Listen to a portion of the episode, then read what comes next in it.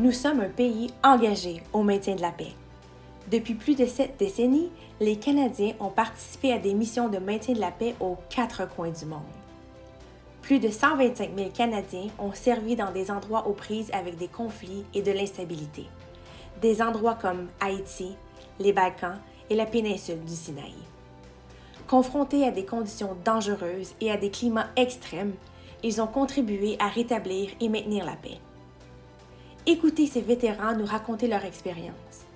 Ils nous parlent des difficultés qu'ils ont rencontrées, mais aussi de leurs succès et des relations humaines qu'ils ont développées. Avec courage, intégrité et loyauté, ils ont laissé leur marque.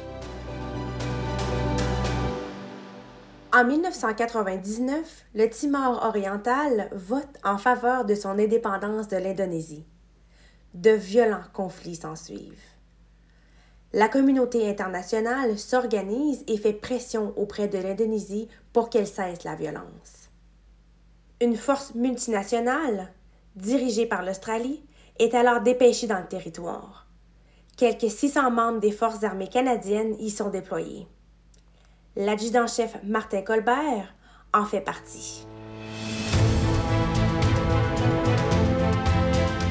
Je suis euh, Martin Colbert, je suis euh, l'adjudant-chef euh, du groupe du vice-chef d'état-major de la Défense nationale. J'ai 35 années de service dans les forces armées canadiennes. puis, je suis à Ottawa depuis 6 ans dans les positions seniors d'adjudant-chef. Quand j'étais adolescent, j'ai fait le programme des cadets de l'armée. Puis euh, j'aimais beaucoup le côté euh, discipline, puis côté structure, mais aussi le côté aventure puis travail d'équipe.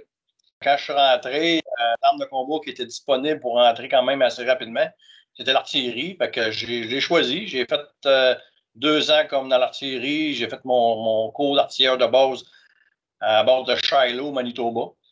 Puis après deux ans, je me suis reclassifié volontairement dans l'infanterie. J'ai été muté au régiment aéroporté où j'ai fait une longue carrière de parachutiste euh, suite à cette mutation-là. J'ai eu six déploiements outre-mer en tout dans ma carrière. J'ai été à Chypre en 1986 avec justement le premier commando en premier. Ensuite, avec le troisième bataillon du Royal 22e Régiment, j'ai été déployé en Haïti en 1997. Par la suite, on s'est déployé au Timor oriental. Euh, après le Timor, j'ai été déployé en Bosnie avec le même bataillon. Puis j'ai été deux fois par la suite en Afghanistan. Suite à, la violence euh, du référendum qui était en faveur de l'indépendance, il y a eu beaucoup de violence à la fin du mois d'août 1999. Euh, la première fois que j'ai entendu parler du Timor oriental, personnellement, c'est par les nouvelles, en début septembre, qui nous parlait euh, ce qui arrivait là-bas. Puis, pas longtemps après, on voyait des développements rapides au niveau des intentions des Nations Unies de former une force qui a été l'idée par les Australiens. Éventuellement, le Canada a décidé de s'impliquer militairement. Puis c'est venu que ma compagnie, euh, la compagnie de parachutistes du 3e bataillon, a été déployée au Timor. Euh, tout ça s'est passé dans le temps d'un mois. Euh, donc, quand on est arrivé en première fois deux semaines en Australie en premier pour être capable de s'accoutumer à l'environnement, les Australiens avaient monté un bon entraînement aussi pour commencer à s'entraîner au niveau de l'environnement qui est plus orienté vers la jungle là-bas. Donc, on avait des membres qui avaient été dans la jungle. on, on s'est adapté. Puis, comme tu peux rafraîchir nos, nos, euh, techniques, etc.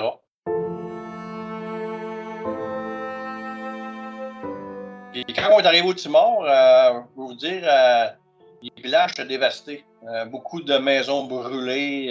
les villages étaient très vides. il ne restait pas beaucoup de personnes dans les villages. Beaucoup de monde s'avait réfugié dans les montagnes. Puis malheureusement, il y avait eu beaucoup de meurtres et de meurtres aussi avant qu'on puisse arriver. Là on voyait encore de la fumée sortir des, restes des maisons euh, quand on est descendu. Donc, aussitôt qu'on a mis le pied là, on est arrivé dans notre base de patrouille. On n'avait pas de camp établi. On était dans des abris de fortune qu'on se fait, qu'on apprend à se faire dans notre entraînement. Puis tout de suite, on a envoyé une patrouille pour commencer tout de suite avoir cette présence militaire-là dans les lieux pour commencer à assurer la sécurité. Puis notre devoir, c'était d'imposer la paix. C'était une mission d'imposer la paix en premier, d'assurer qu'on remettait une stabilité avec notre présence dans notre secteur d'entraînement, euh, dans notre secteur euh, de responsabilité. C'est une position de l'ONU, mais il faut faire attention. Il y a beaucoup de nuances dans les, dans des missions. De, vous avez des missions de maintien de la paix, avait aussi des missions d'imposer la paix. Donc, au Timor oriental, c'était sous le chapitre 7 de la Charte des Nations Unies pour imposer la paix. Donc, on avait des, quand même des, des règles d'engagement robustes qui nous aidaient à faire notre travail. Puis, une fois que la paix est imposée et plus stable, là, les autorités supérieures prennent des décisions si la mission peut changer en maintien de la paix. Mais pour maintenir une paix, il faut qu'il y ait une paix en premier. Quand on est arrivé, ben, il n'y avait pas de paix.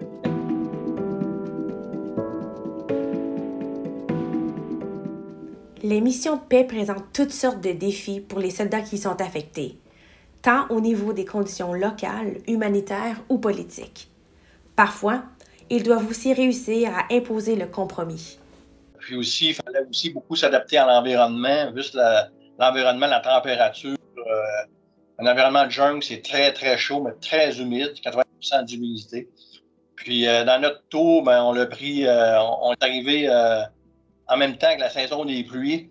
Donc, le premier mois, il a fait soleil à tous les jours, mais les cinq autres mois, il a plu à tous les jours. C'est des pluies tropicales. J'ai jamais vu pleuvoir de même de ma vie. Là. Je pense qu'une chose qui m'a frappé beaucoup côté humanitaire, euh, parce que l'environnement, c'est une chose. je pense qu'on est entraîné à s'adapter assez rapidement. Euh, mais je me rappelle un soir, entre autres, euh, les villageois qui commencé à revenir des montagnes, ils nous ont carrément lancé une personne de, bord de notre barrière où on était, puis ils l'avaient battu. C'était un villageois qui avait fait des massacres au début de notre tour. Fait a pris soin, on a donné les premiers soins à cette personne-là. Euh, puis on, l'a questionné dans le sens, euh, on veut savoir pourquoi que lui s'était fait battre par ses villageois. On a su par cette personne-là, malheureusement, qu'il n'y avait pas eu le choix de faire les massacres. C'était une des systématiques que les miliciens prenaient, c'est qu'ils allaient voir une maison, ils, il tuaient peut-être un membre de la famille, puis là, ils imposaient soit au père de famille ou au plus vieux d'aller faire euh, brûler la maison d'à côté aller faire les massacres à côté, sinon il allait anéantir le reste de sa famille. Parce que ces pauvres villageois-là, il n'y avait pas de. quasiment pas de choix de faire ça, dans le fond. Fait que euh, c'est sûr que côté humain, c'est la vengeance. Fait que nous ce qu'on a fait, euh, on a parlé aux autorités des villages, euh, et on qu'on leur a demandé laissez le monde revenir, pointez-nous ceux qui ont fait des massacres, puis on va, on va regarder le pourquoi, on va regarder qu'est-ce qui est arrivé, le contexte on va prendre les bonnes décisions, mais il faut, arrêter la violence. Ça, ça a fait beaucoup une grosse différence. Fait que les gens commençaient beaucoup plus à revenir. Puis, vous savez, ceux, qui étaient accusés de violence, euh, puis que c'était pas leur faute, euh, on leur demandait, voulez-vous rester dans le village? Ou voulez qu'on vous transporte ailleurs au Timor? Non, on veut rester chez nous, on va s'expliquer. Euh, puis, on a commencé ce genre de relation-là là, avec les autorités des villages pour que le monde puisse comme se regarder puis penser le blessure morale, tout ce qui est arrivé, comment recommencer une vie normale le plus possible. le premier six mois, on a quand même réussi à, mettre certaines stabilités qui a été une bonne base là, pour aider les Timorais à,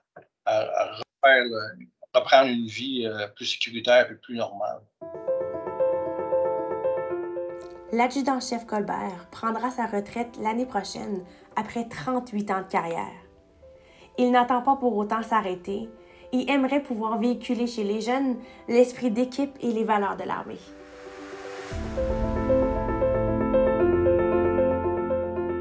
J'ai vu avec ma vie militaire le pire de l'humain c'est capable de faire en partant de ma salle, mais aussi, par contre, j'ai toujours pu voir le meilleur de l'humain. Donc, partout ce qu'on a été, il y a toujours, la majorité des gens, c'est des bonnes personnes, c'est des bons humains. En Afghanistan, exemple, la majorité des Afghans veulent juste, vivre librement, vivre la culture dans la paix.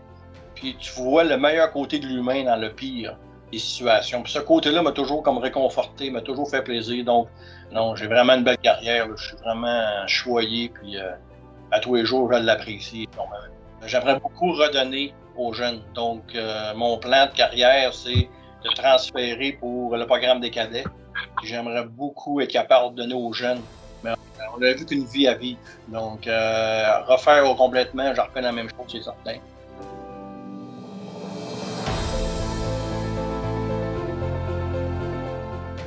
Et voilà, c'est déjà la fin. Merci d'avoir écouté cet épisode de l'édition du maintien de la paix du balado Les visages de la liberté. Si ce n'est pas déjà fait, je vous invite à vous abonner et écouter les saisons précédentes dans l'application Balado de votre choix. Si vous avez une suggestion, qu'il s'agisse d'un invité ou d'une histoire, vous pouvez nous joindre sur la page Facebook ou Instagram Le Canada se souvient ou encore via Ancien combattant Canada sur Twitter. Servez-vous des mots-clics Le Canada se souvient et dites-nous ce que vous en pensez. Si vous cherchez à découvrir davantage d'histoires de vétérans canadiens, nous en avons un large éventail à vétérans au pluriel.gc.ca. Merci et à la prochaine!